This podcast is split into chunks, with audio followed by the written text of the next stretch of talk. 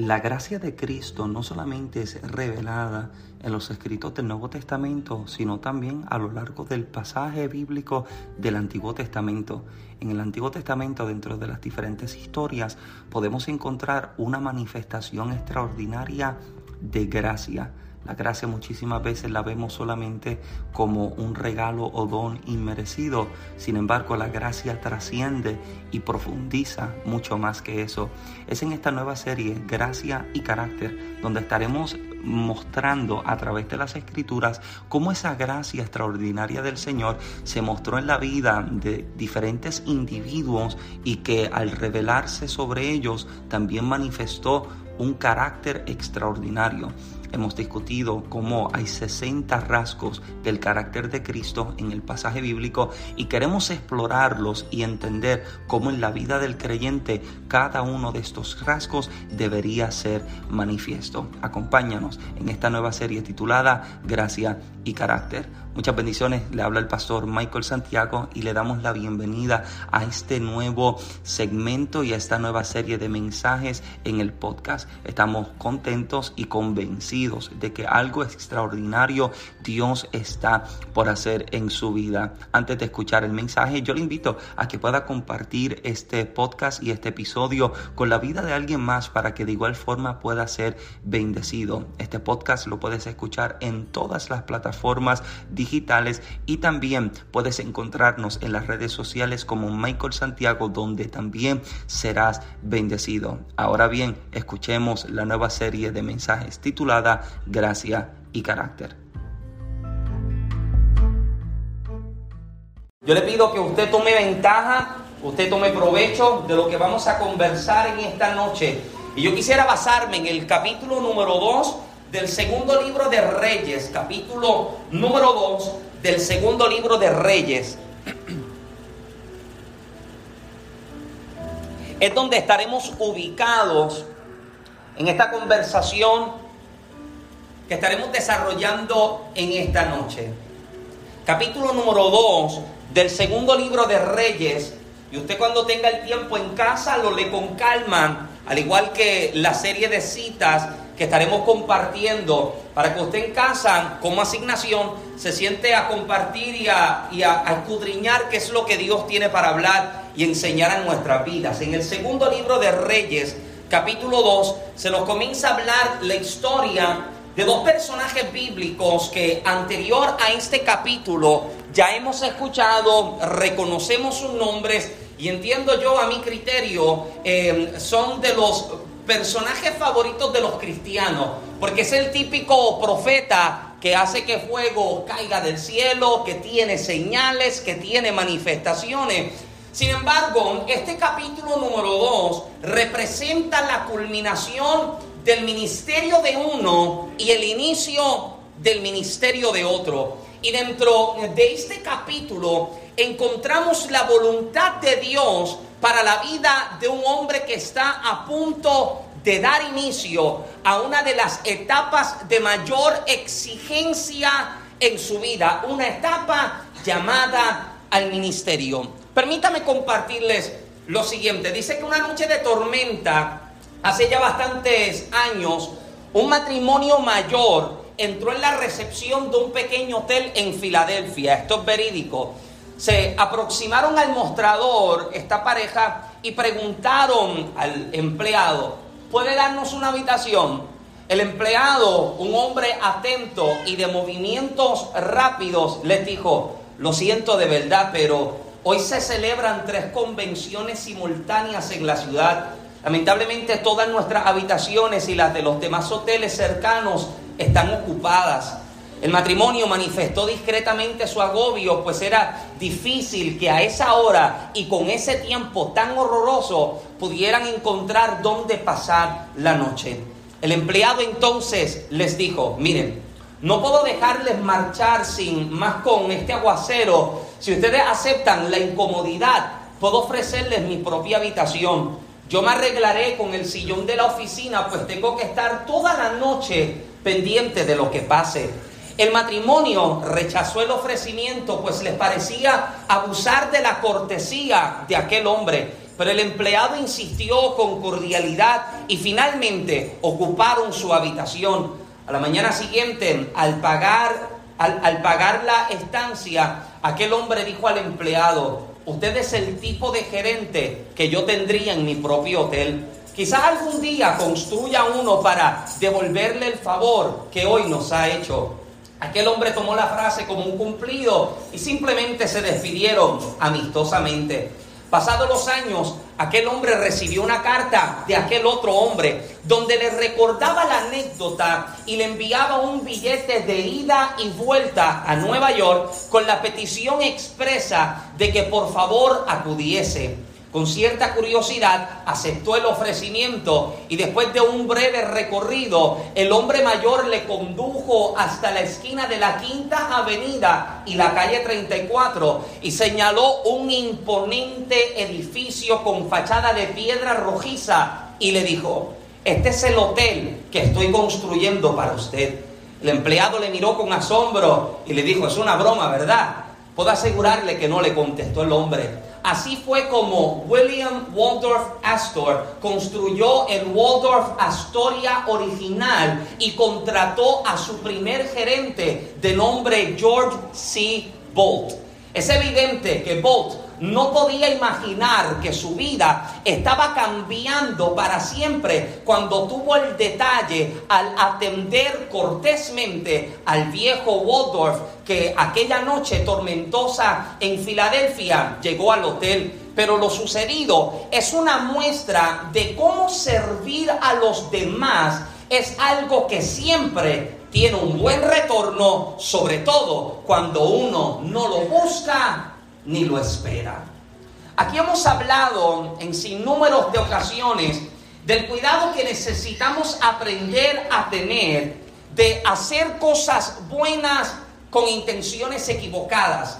Hemos expresado de que es un peligro hacer una acción de caridad tratando de manipular la acción como para tratar de recibir algo como recompensa. Sin embargo, nosotros como creyentes hemos entendido de que hay un llamado de parte de Dios a nosotros a dedicarnos al servicio. Y cuando te hablo de servicio, no te hablo de un servicio de iglesia, no te hablo de un servicio de 7 a 9 ni de 12 a 2. Te hablo de una vida en la que usted puede echar a un lado sus necesidades propias para poner las necesidades de otros en ese mismo lugar. ¿Me sigue todavía? Cuando hablamos de entregarnos en una vida de servicio, debemos entender que Jesús estableció en un momento a sus discípulos que el que quiera hacerse grande debe hacerse como el más pequeño.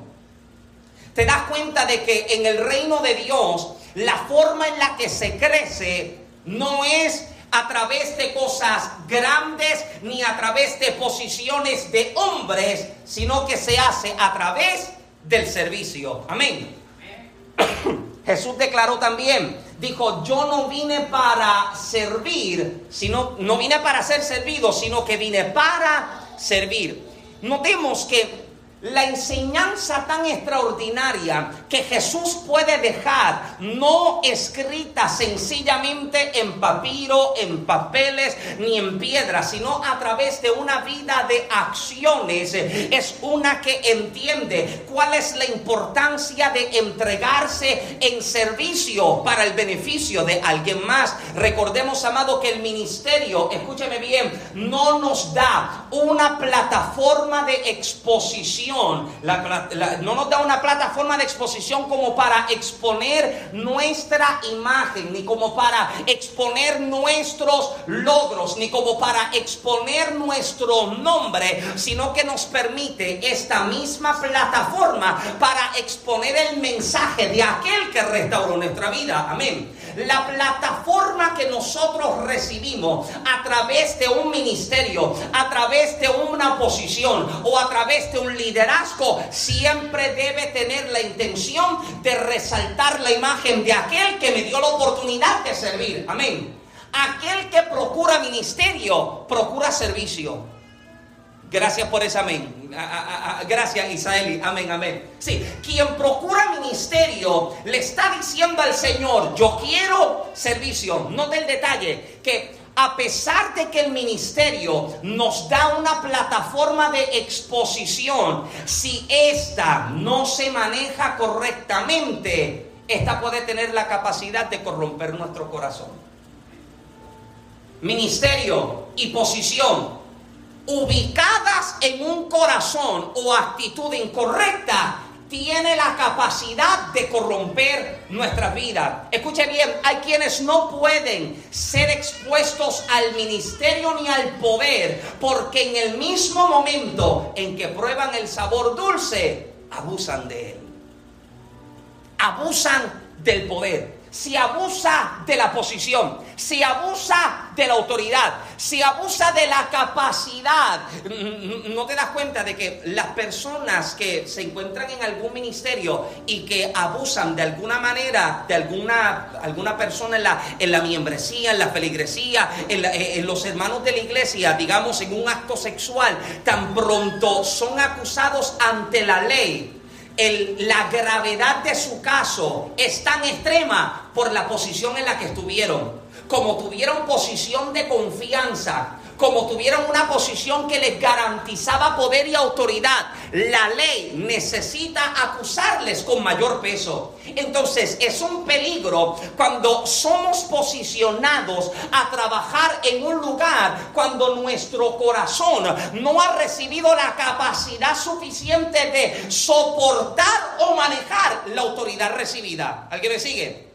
No aprender a manejar el poder, a manejar la autoridad, nos puede llevar entonces a ser corrompidos por la posición recibida. Una de las formas en las que podemos entonces matar ese tipo de pensamiento y ese tipo de raíz es precisamente a través del servicio la forma en la que usted puede aplastar esos pensamientos que llegan, que tratan de llevarte a tomar ventaja de tu posición, es precisamente a través del servicio. ¿Por qué? Porque el servicio lo que comienza a hacer es que, y esto vamos a entrar ya pronto, lo que comienza a hacer el servicio es que comienza a aplastar las actitudes incorrectas, comienza a aplastar los pensamientos incorrectos, comienza a aplastar el corazón que no debería estar colocado de esta manera ni en esta posición. Ahora, como parte parte de la agenda de preparación y capacitación que tenía Dios con la vida de Jacob, o perdón, de la vida de Eliseo, lo envía a tres lugares claves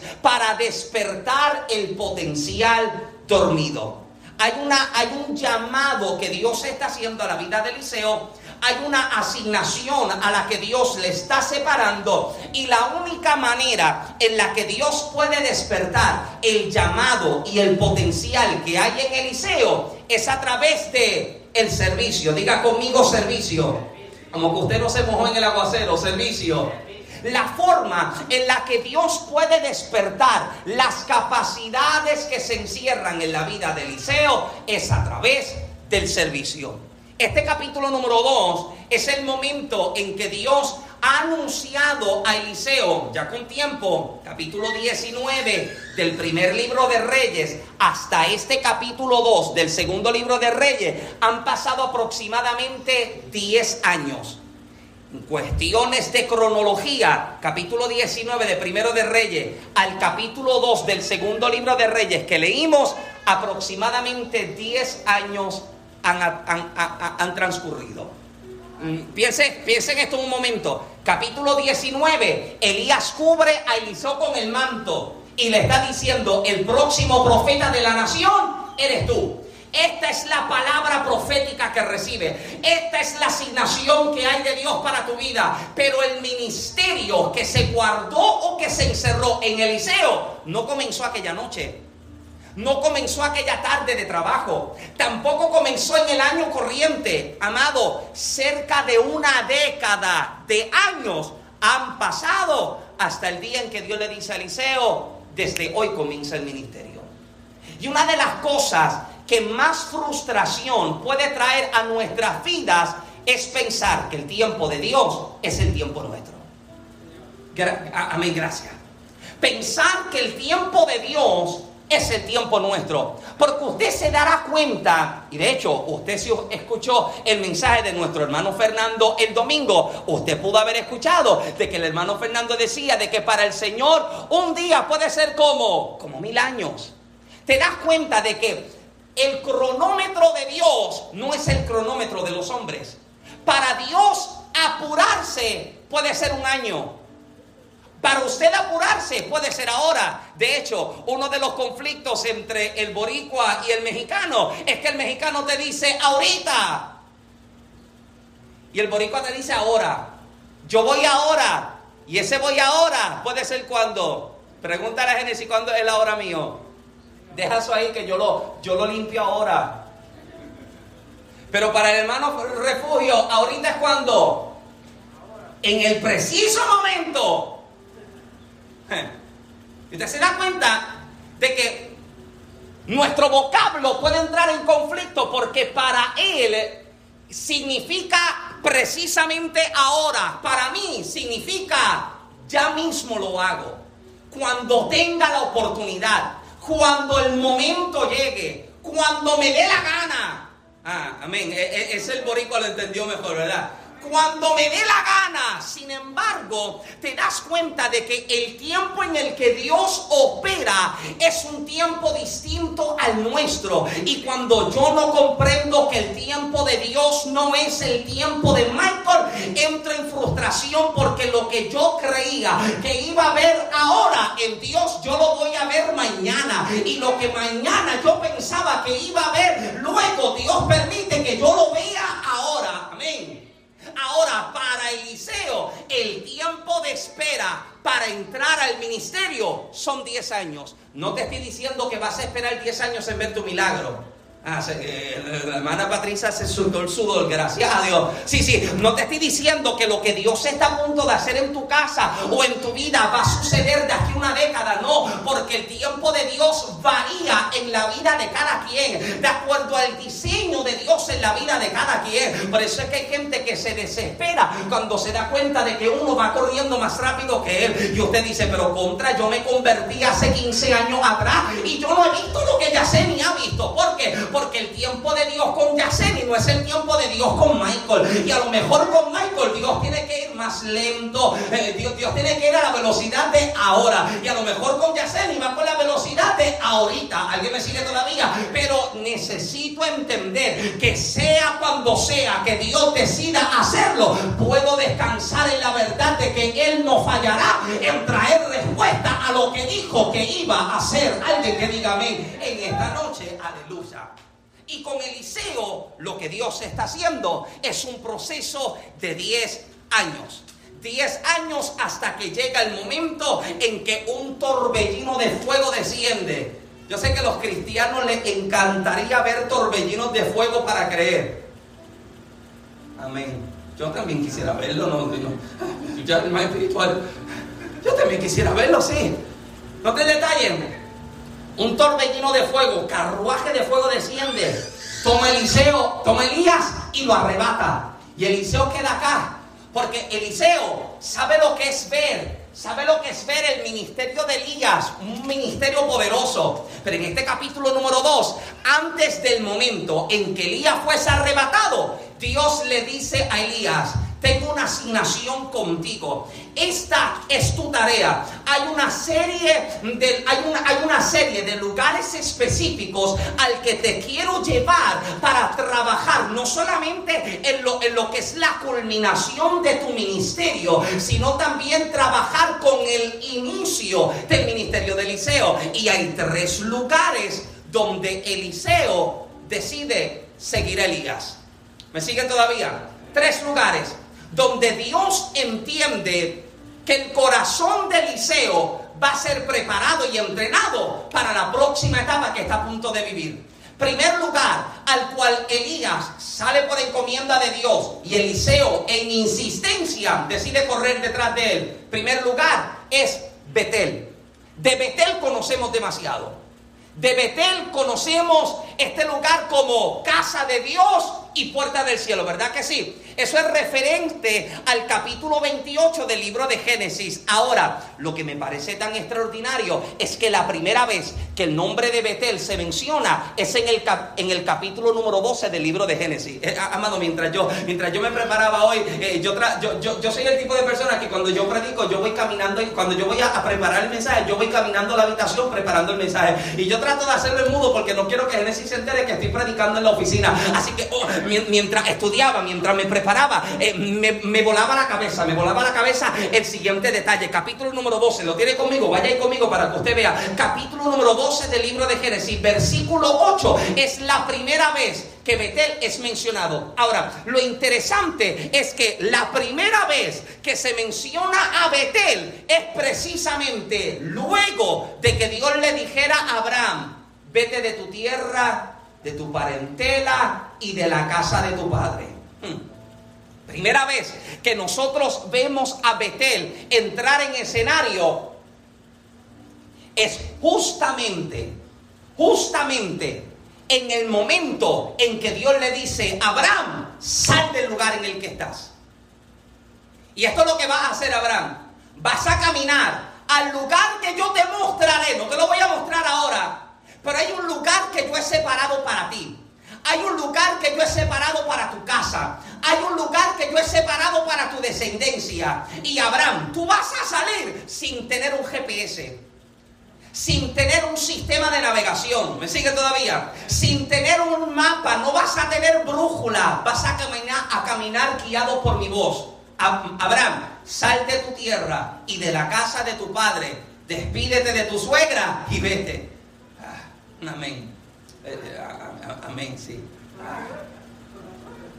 También, lo siento, amado. Y sale, sal de tu tierra y de tu parentela a una tierra que yo te voy a mostrar. Ahora, note el detalle, amado, porque esto es lo que a mí me voló la cabeza. Versículo número 8 de ese capítulo 12. Mira, eh, permítame buscar acá para que usted, para que usted siga conmigo. Génesis capítulo número 12, versículo 8. Mira lo que el texto dice, verso 8. Luego se pasó de allí a un monte al oriente de Betel y plantó su tienda, teniendo a Betel al occidente y a Ai al oriente y edificó allí altar a Jehová e invocó el nombre de Jehová. Michael, explícamelo porque solo entiendo que está entre Betel y Ay. Esto es lo que más me fascina a mí. Precisamente el lugar donde Abraham hace campamento. El lugar donde Abraham levanta su tienda es entre Betel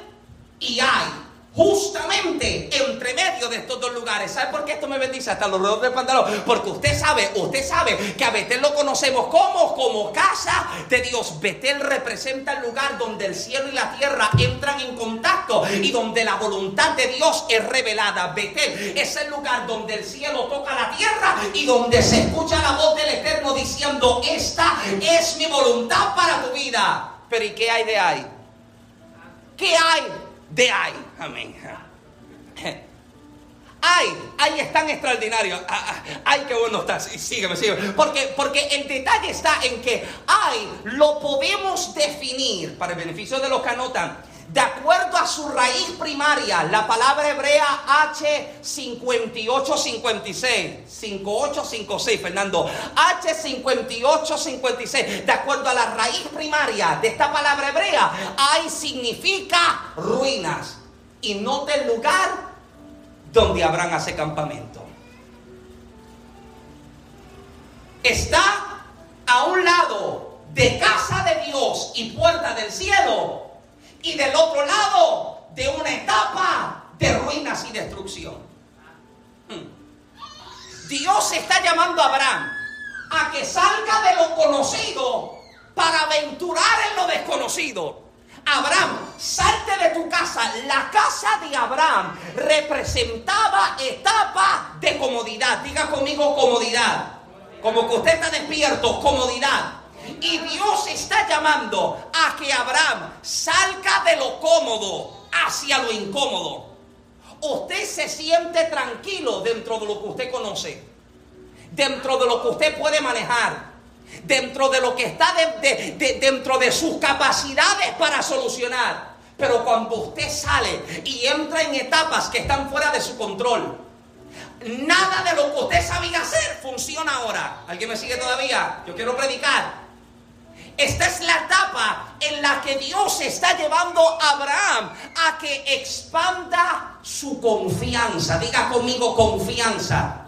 Porque cuando sales de lo conocido para aventurar en lo desconocido, lo único que te queda es confiar en el Dios que te llamó. En confiar en el Dios que te habló. En confiar en el Dios que te dijo que iba a estar contigo todos los días. En confiar en el Dios que te dijo que no te faltaría cosa alguna. En confiar en el Dios que prometió estar contigo cuando pases por el fuego, cuando pases por las aguas, cuando atravieses valles de sombra y de muerte. Ahí es que Dios está diciendo, ya que no hay nada dentro de tu capacidad para solucionar esto, lo que te queda es confiar.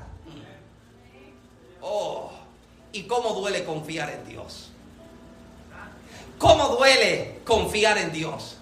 ¿Cómo duele que Dios te diga, deja lo que tú tienes para que tú veas lo que yo tengo? ¿Cómo duele confiar en Dios? ¿Cómo duele confiar cuando habías estado en una etapa en la que usted podía decir, tengo todo lo que necesito, tengo todo lo que quiero, puedo hacer todo lo que se me antoja, a que ahora Dios diga, Abraham, despídete de mami y de papi. Porque mientras Abraham viva bajo la sombra de su madre y de su padre, Abraham nunca va a ver lo que Dios tiene para su vida. Mientras Abraham quiera vivir en la comodidad de la falda de la casa de papi, Abraham no ve nada. Hasta que Dios le dice, suelta lo conocido y camina lo desconocido. Si Disney lo cantara, Disney lo cantara como Into the Unknown. Referencia de Frozen para el que no vio a Frozen. Sí, sí, por si acaso. Sí, sí. Eh, eh, esto es lo que Dios está diciendo a Abraham. Yo quiero hacer algo extraordinario contigo, pero necesito llevarte a que tú entiendas a confiar completamente en ti. Ahora, la etapa en la que Abraham se encuentra es entre Betel y entre Ai, entre casa de Dios, el lugar de revelación, y el lugar llamado Ai, lugar de ruinas de destrucción. Note el detalle, sin saber hacia dónde va, Dios le permite descansar escuche esto, entre lo mejor y lo peor. Betel representa lo mejor, Ay representa lo peor. Betel representa revelación en casa de Dios. Ay representa ruinas y destrucción. Y el lugar donde Abraham levanta campamento para descansar es el lugar entre lo conocido y lo desconocido, entre lo bueno y entre lo malo. Ahora, es en este lugar donde se da cuenta de que no se encuentra donde debe estar, pero tampoco está donde estuvo antes. Amén. A lo mejor hoy tú te sientes que estás entre Betel y hay.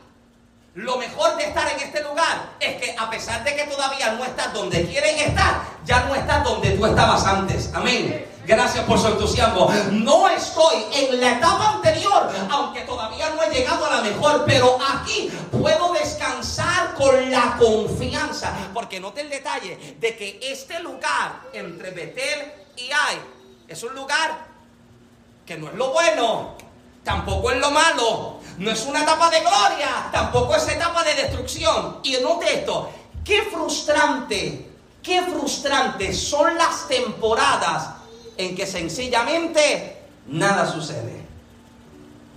No estás en lo bueno, pero tampoco estás en lo malo. Estás en una etapa de quietud.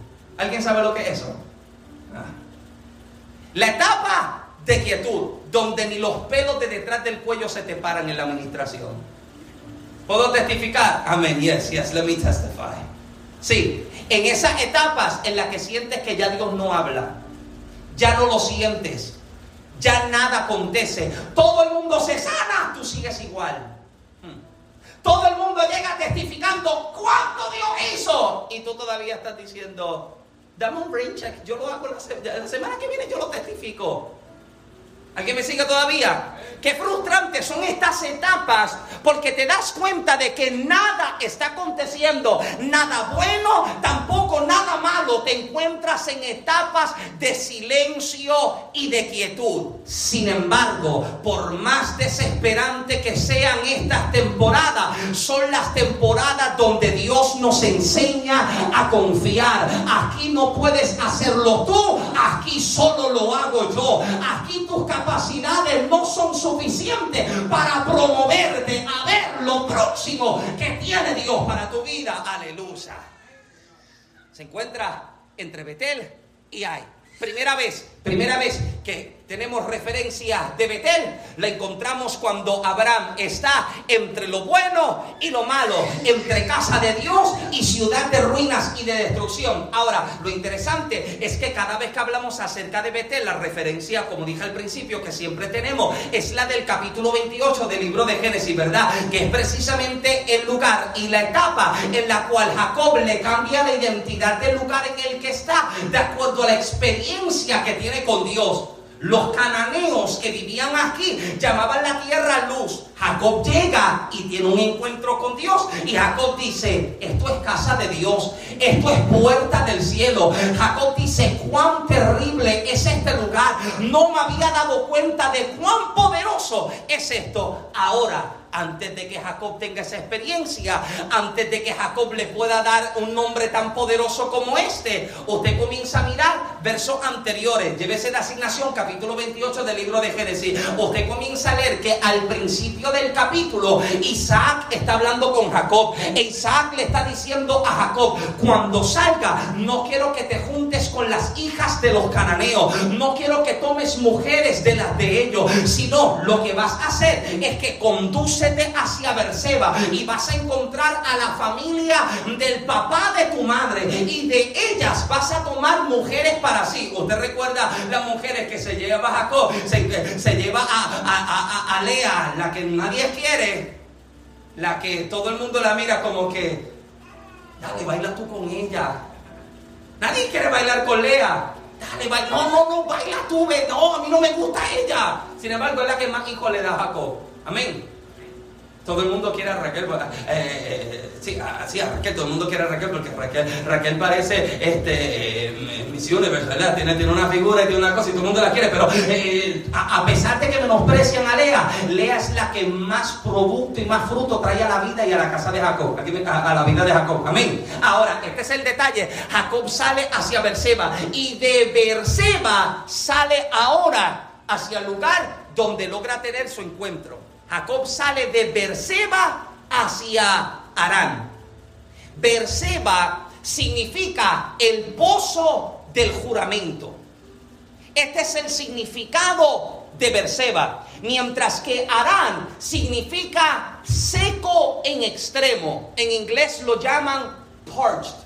Tratando, trato de sacar el mejor gringo que tengo por parched. Casi nadie nunca usa esa palabra, ¿verdad? How are you feeling? I, feel parched. Tengo la boca tan seca. Sí, eh, eh, esa es la referencia, como cuando tienen la boca tan seca que los labios se te parten, que la lengua se te pone blanca. Parched. ¿Alguien me sigue todavía? Permítame un poco de agua. Sí, porque estoy un poquitito parched.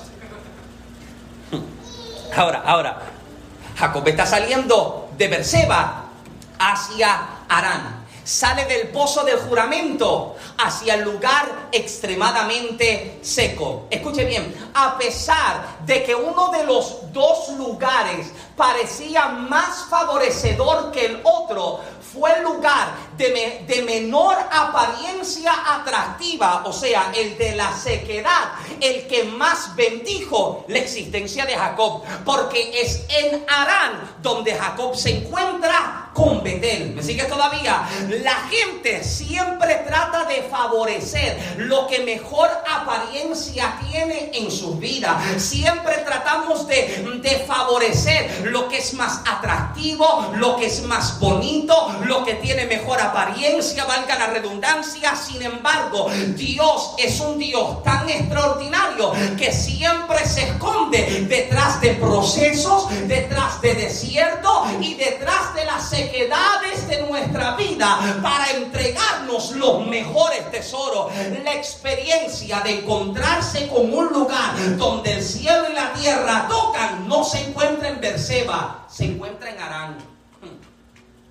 Y nosotros siempre disfrutamos y celebramos las etapas de gritos, de algarabía, de festejo. Sin embargo, Dios se esconde detrás de etapas de sequía, sequedad, procesos y desiertos para entregarnos las mejores experiencias. Y esta es la gente, amado, con la que hablo. La gente que sabe lo que es pasar etapas de sequía, etapas de desiertos y etapas de silencio, pensando de que todo acabaría de esta manera. Pero permítame dejarle saber a alguien en esta noche que tu sequía y que en tus sequías estás a punto de ver tus mayores milagros.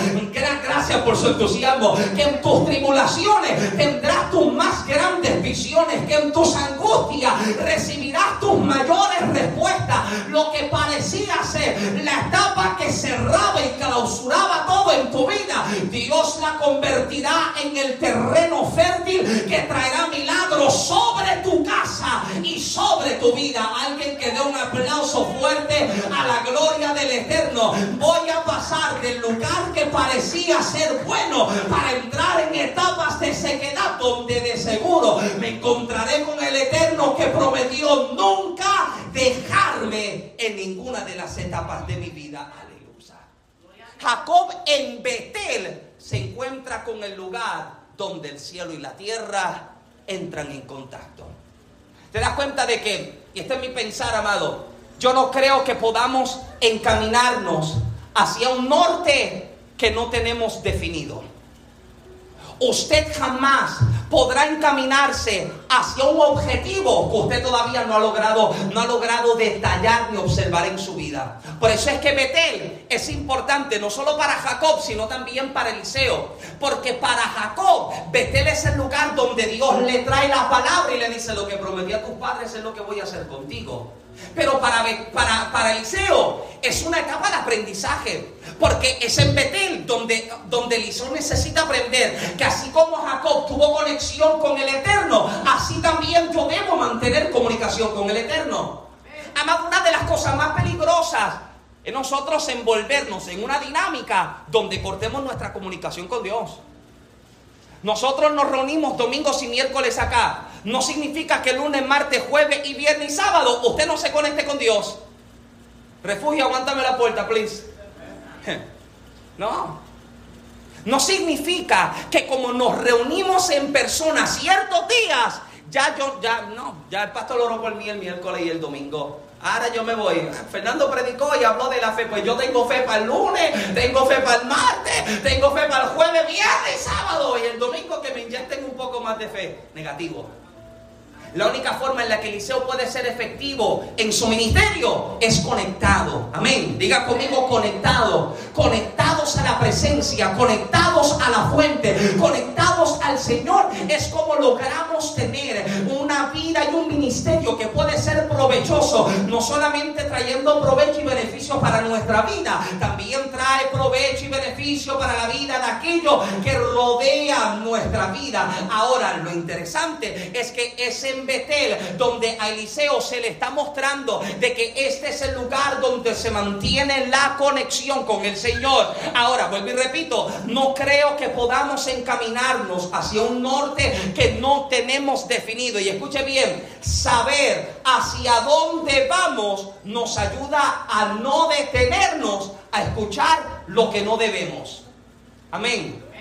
Vuelvo a repetirlo. Saber hacia dónde vamos nos ayuda a no detenernos a escuchar lo que no debemos. Escuche bien, uno de los días más importantes de nuestra vida es aquel en el que descubrimos para qué estamos acá. El hecho de que uno sea llamado por Dios para una cosa y otro para otra cosa no significa que uno sea más importante que el otro. Amén. Esto lo hemos enseñado. Somos un cuerpo compuesto de qué? Diferentes miembros. Pero todos tenemos un mismo objetivo, edificar el cuerpo de Cristo. Ahora, ninguna posición, ningún ministerio y ningún don debe ser considerado más importante, más relevante o más grande que otro. Porque ante los ojos del Eterno los sigue viendo todos iguales. Amén. A todos los sigue viendo iguales. Es como un hombre eh, que, yo no sé si esto, no, sé si esto es verídico, ¿qué? Pero, pero cuando yo me convertí, yo recuerdo escuchar de un hombre, un ministerio poderoso, murió, llegó al cielo y cuando llegó, bueno, verídico, llegó al cielo y cuando llega al cielo le está diciendo Señor gracias por las oportunidades que tuve de viajar, de predicar, de compartir la palabra y los milagros, de la sanidad, de las liberaciones. Hay una lista de cosas, de tantas cosas que ha hecho. Sin embargo, hay uno que está orando a su lado y que está esperando que el Señor le traiga su recompensa. Y de pronto se acercan así unos ángeles con una corona y una corona así bien grande, con muchas perlas, mucho diamante y muchas cosas. Y había una que se parecía tan sencillita y tan peladita. Y el predicador está diciendo, la grande es mía, porque yo sí que me gané gente para el Señor. La grande sí que es mía, porque, porque yo, sí, yo, yo, sí que salía, yo sí que viajaba, yo sí que predicaba. Sin embargo, cuando el ángel se acerca con la coronita, le entrega la corona chiquita al predicador y le entrega la corona grande al otro. Y cuando el predicador ve que, que, a él se le da la corona más pequeña, pregunta, ¿pero, pero por qué? ¿Qué pasa? Si yo era el que prediqué. El ángel le responde, sí, pero mientras tú predicabas, este era el que oraba. Mientras tú estabas de misión, este era el que hacía ayuno y pedía a Dios que la gente se salvara y que las almas llegaran a Cristo. ¿Alguien está acá? Muchísimas veces nosotros tenemos en mayor estima ciertas posiciones, ciertos dones, pensando de que esto es mejor que el otro. Lo hemos expresado y parezca un disco rayado. Aquí nadie es más grande porque predique, cante o enseñe. No es más grande que el que cocina, que el que abre, que el que trabaja con el sonido y el que toca la pandereta. Aleluya ante los ojos del Eterno somos todos iguales. Amén, amén. Ahora, el detalle está en que una de las cosas que mayor frustración, ya mismo, ya mismo predico porque me falta medio mensaje, una de las cosas, si me miro así, cómo está con los ojos, ni la mascarilla la esconde, una, una de las cosas que mayor frustración puede traer a nuestras vidas es que caigamos en el error de medir nuestro potencial, nuestro llamado o nuestro ministerio con el de otro más. Es una de las cosas que mayor frustración puede traer en nuestra vida. Note el detalle de que la frustración llega a nuestras vidas por muchas razones. Tres razones para compartirle entre tantas. Número uno, expectativas irrealistas. Nos frustramos cuando ponemos nuestras expectativas acá, aunque nuestras capacidades estaban acá. Amén. Esto yo lo he compartido. Yo sé como escritor cuál es el range y el alcance que yo puedo tener con mis libros hacia cierta audiencia. Pero yo no voy a publicar un libro hoy soñando de que mañana va a ser eh, eh, eh, va, a estar en el New York Times y va a ser un bestseller, no porque son expectativas irrealistas. Que Dios me oiga que toca a alguien allá y que promocione un libro de esto. Pero no, amados, serían expectativas irrealistas y caeríamos entonces en la frustración cuando te des cuenta de que las cosas no resultaron de la forma en la que usted esperaba. Número dos, comparaciones. Observar lo que otro tiene, lo que otro hace y compararlo con lo que usted tiene y con lo que usted hace. Número tres, competencias, tratar de hacerlo para mejorar lo que otro está haciendo. Oh, que este lo hizo así, Génesis, deja que me toca a mí. Competencias son una de las cosas que nos pueden ayudar a caer y a hundirnos en las frustraciones. Ahora, Eliseo debe entender esto, porque si había alguien que tenía evidencia de poder de Dios, ese es Elías. Todo el mundo conoce la reputación del profeta que levantó la voz y dijo, no llueve por tres años y medio. Y se cerraron los cielos. Ay, imagínate Eliseo. Oh, con que, Eliseo con que Elías cerró los cielos por tres años y medio. Seis años los cierro yo ahora. No, amado. O sea, caeríamos en una posición incorrecta cuando tratamos de manejarnos y de movernos de esta manera. Y Eliseo necesita entender que cada faceta, cada lugar al cual está siendo llevado, algo Dios está produciendo en su vida. De Betel salen ahora hacia Jericó. Y aquí voy a tratar de avanzar porque no quiero tomar mucho tiempo más. Salen entonces hacia Jericó. Jericó lo interesante es que Mayormente lo reconocemos por la historia de las murallas, ¿verdad? Pero Jericó fue reconstruida nuevamente y el nombre lo cambiaron a la ciudad de las palmeras. Lo interesante de las palmeras, usted conoce bien que antes de que pueda crecer hacia arriba, ¿hacia dónde crece? Hacia abajo. La palmera, para poder tener altura, alcance y capacidad, primero tiene profundidad. Por eso es que en el Señor no se crece hacia arriba, se crece hacia abajo. ¿Cómo crecemos hacia abajo? Sencillo, sirviendo. El servicio es una de las formas en las que comenzamos a aplastar y a humillar aquello que es incorrecto en nuestra vida. ¿Qué es lo que necesita ser aplastado a través de nuestra vida de servicio? Un pensamiento de orgullo, un pensamiento de altivez, la falta de sometimiento, la falta de compromiso, la falta de, de, expectativas y también el conformismo. Cuando yo comienzo a servir, comienzo a darme cuenta de cuánto amo a Dios y cuánto amo a los demás. La vida de servicio te va a ayudar a entender cuál es la magnitud de amor que usted tiene por Dios y número dos, ¿cuál es la magnitud de amor que usted tiene por la gente? Escúcheme bien. Dios no nos revela las necesidades de otros para sencillamente verlas. Vi la necesidad de fulano de tal, Dios me mostró. Mm, ajá, ¿y qué pasó? ¿Y qué pasó luego de que Dios te lo mostró? ¿Qué pasó luego de que Dios te reveló la necesidad? ¿Qué pasó luego de que Dios te mostró cuáles eran las áreas que necesitaban ser cubiertas? Dios no nos revela ni nos muestra cosas con la intención de verlo. Nos muestra las cosas con la intención de que lo cubramos. Amén. Con la intención de que nosotros actuemos. Una cosa es ver necesidades y otra cosa es cubrirlas. Y no creo que Dios nos llame a solo ver las necesidades o deficiencias, sino también a cubrirlas. Aquí le expresamos hace un tiempo atrás cuál es el modo de operar y de trabajar de un pastor amigo de nosotros. Él le dice a la congregación, cuando usted me venga a decirme, mira pastor, yo, yo vi que hace falta hacer tal cosa, pues yo lo voy a tomar como señal de que Dios te lo habló a ti para que usted lo haga. Y el pueblo dijo, amén. Ah, ah. Yo creo que es la música, Génesis, yo creo que es la música. No me lo mostró para que yo, como Dios me usa, yo veo cosas. No, me lo muestra para que yo lo cubra. Me lo muestra para que yo actúe. Entonces estoy convencido en que si no podemos servir en las cosas pequeñas, tampoco deberíamos estar sirviendo en las cosas grandes. Esto es lo que Dios quiere que Eliseo pueda entender.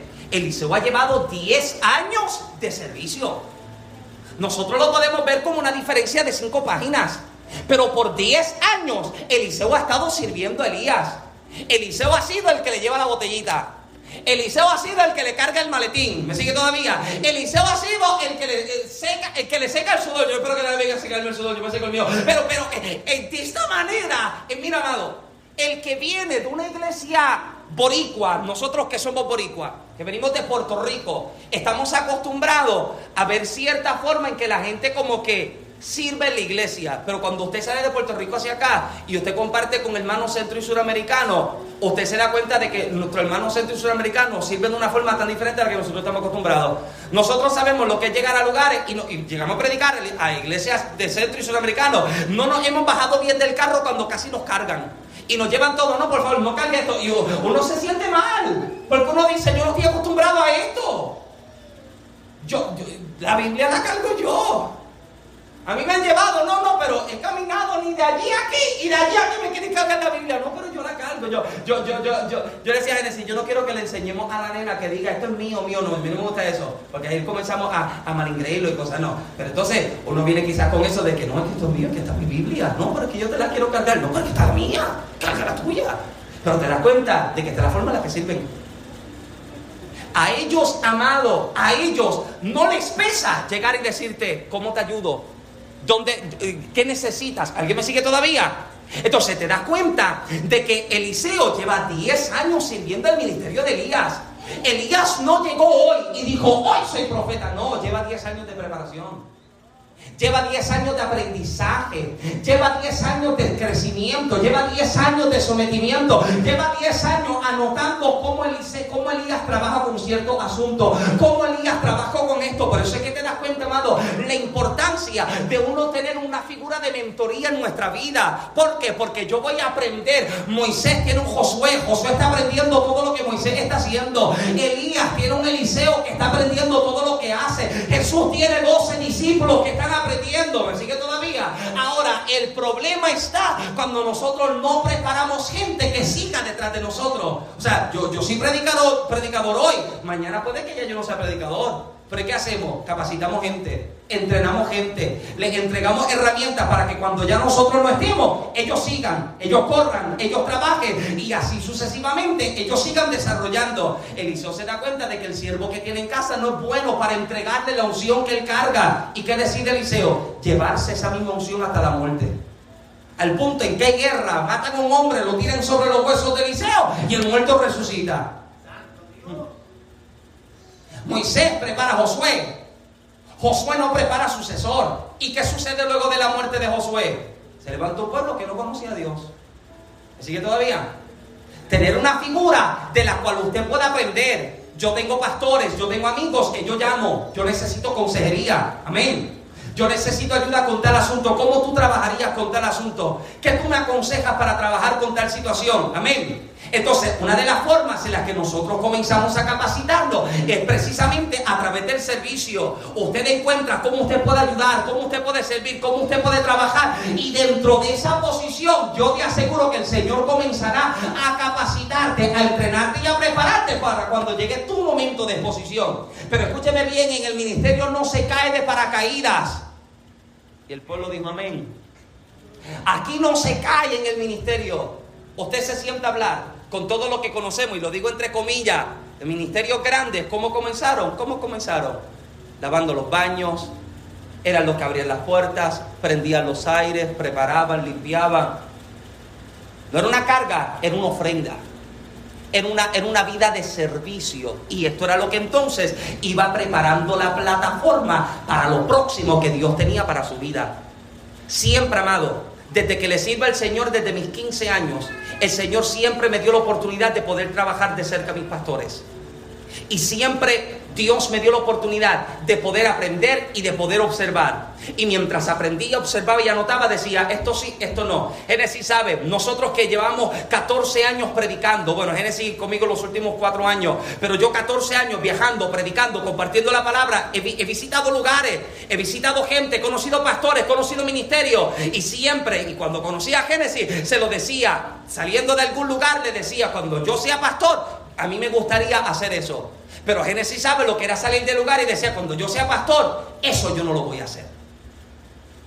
Yo sé, yo sé lo que es viajar tres horas en carro en Puerto Rico, Puerto Rico pequeño, pero cuando usted conduce, usted conduce de verdad. Imagínate de San Germán por allá, de Salinas por allá, ¿dónde? De Bayamón, ¿verdad que sí? Gloria, de San Germán también, ¿verdad que sí? Edgar, ¿de dónde usted eres? De Bayamón también, vecino de, de y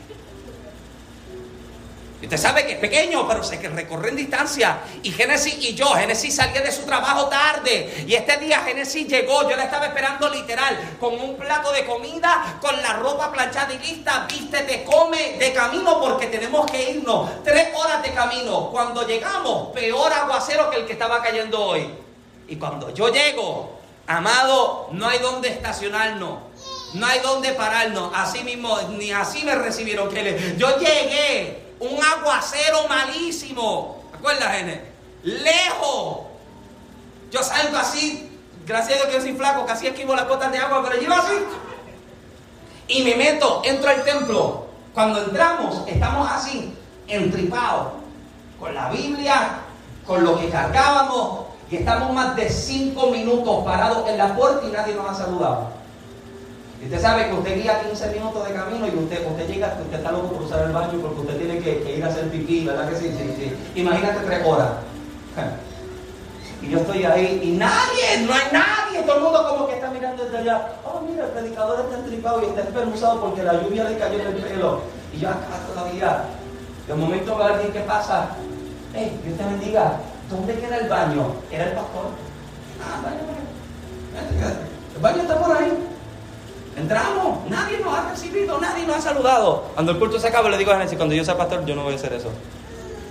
La gente se recibe, a la gente se le da la bienvenida. ¿Cómo te sientes? ¿Cómo te ayudo? ¿Necesitas algo? Por eso cuando usted vea que llega alguien de visita, alguien que no conoce al Señor, amado, usted tiéndale la mano, usted recíbalo, pregúntale qué necesita. ¿Por qué? Porque usted llega a un nuevo lugar y usted no se siente cómodo. Imagínese a alguien que no conoce al Señor, que cree que aquí lo que hay es gente que grita, que corre, que... Y si me conoce a mí, yo sí me divierto también. Pero imagínese, uno, uno lo recibe. Eliseo está aprendiendo y Eliseo está diciendo, cuando yo sea profeta, esto es lo que yo puedo hacer. Cuando yo sea profeta, esta es la cosa que yo voy a comenzar. Cuando yo entre al ministerio, esta es la manera en que nos vamos a manejar. Ahora, sale de este lugar al último lugar y es en este en el que vamos terminando, porque ya son, si, me quedan unos minutitos, me quedan unos minutitos, ¿verdad? Ahora, el tercer lugar donde Elías lleva a Eliseo es precisamente al Jordán. El Jordán, tres lugares te voy a compartir para terminar con él. El Jordán. El Jordán representa el lugar que divide tu historia en un antes y un después. Todo el que atravesó el Jordán en el texto bíblico, su vida encontró una transición. Diga conmigo transición. Hubo un cambio en su vida. Namán el leproso llega a las aguas del Jordán, se sepulta siete veces en las aguas y sale como completamente limpio. Jesús antes de dar inicio a su ministerio es llevado donde? Al Jordán para ser bautizado por Juan el Bautista. Josué antes de dar inicio a su ministerio y de entrar a la tierra nueva, Dios lo lleva al Jordán para que cruce con los sacerdotes y el pueblo cargando el arca y que el agua se parta en dos. Eliseo antes de dar inicio a su ministerio ministerio. Primero cruza las aguas del Jordán con Elías. ¿Qué hace Elías? Tiene un manto que cuando golpea las aguas, ¡puf! se parten en dos las aguas. Ahora, lo fascinante es esto, amado. Lo que a mí me fascina es esto. Que Elías golpea las aguas y hay un pueblo que está evidenciando esto. Hay un pueblo que está viendo el poder de Dios en la vida del profeta. Todo el mundo sabe que Elías es profeta. Y cada vez que han encontrado a Eliseo con Elías, ¿qué le decían a Eliseo? Tu Señor te va a ser quitado, va, a ser arrebatado, lo van a quitar. ¿Y qué le decía Eliseo? Yo lo sé callar. Eliseo, Eliseo dice, yo sé que va a llegar el momento en el que yo no lo voy a tener. Y me pudiera quedar acá porque Elías le está diciendo, Eliseo, quédate. Pero ¿cuál es la respuesta de Eliseo? Vive Jehová y vive tu alma que yo no te voy a dejar. Mientras yo pueda aprender de ti, yo no te suelto mientras yo pueda recibir necesario para prepararme para lo próximo, ¿cómo yo me voy a quedar en Betel esperándote mientras tú estás por Jericó? ¿Cómo me voy a quedar en Jericó cuando tú sales hacia el Jordán? No, yo te voy a seguir. Vive Jehová, vive tu alma que yo no te dejo. Yo voy a estar contigo hasta el último día. Es la promesa que está haciendo Eliseo. Alías, yo no te voy a soltar, yo no te voy a dejar, yo voy a salir contigo. Y llega al lugar donde la historia se divide en dos. Todo el que llega a su historia es conocida como una historia que se parte y se divide en lo que fui y lo que soy. Esto es lo mismo que sucede en nuestras vidas. Esto es lo que representa el bautismo en agua. Lo que fui en el viejo hombre y lo que soy ahora en Cristo. Amén. Cuando somos echados a las aguas y salimos, estamos diciendo, el viejo hombre murió aquí, ahora nace el nuevo que es en Cristo. Yo siempre le he dicho a usted, a mí me bautizaron en una playa y bautizaron yo no sé cuánto antes que yo.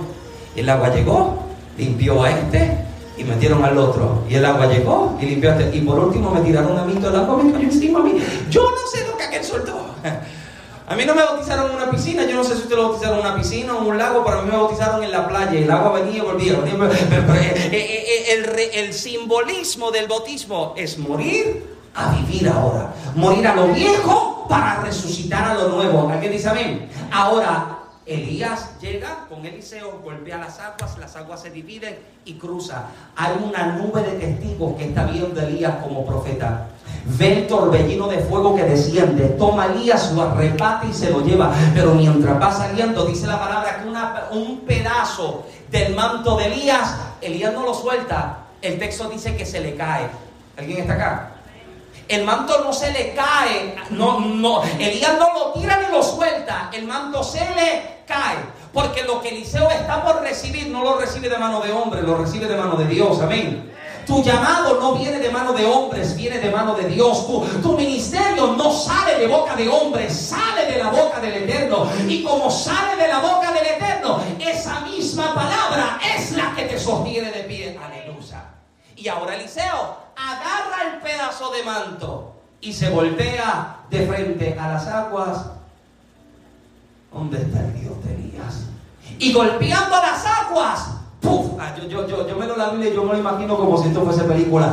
¡Puf! Con efecto de sonido. Y las aguas se parten. Me parece tan extraordinario que dice que todas las aguas que descendían, el Jordán se conocía como, eh, Jordán significa en el hebreo el que desciende, porque el río comenzaba en la parte superior de la montaña. Cuando llegaba el invierno y caía toda la nieve, luego pasaba el, eh, invierno y llegaba la primavera, toda la nieve se derretía y el río venía crecido. Parece que cuando Anamando llegan a las aguas, él dice, no hay río más limpio que esto. Era por la temporada en la que llega. Era una temporada de primavera donde el río creció y todo lo que traía era suciedad. Ahora dice la palabra que todo el río se detuvo en un montón a una distancia y la que pasó de este punto hacia allá descendió de tal punto que llegó hasta el mar. Ahora se ha parado y se ha secado todo. Note el detalle. Lo que Dios está por hacer en la vida de Eliseo no lo hace en secreto.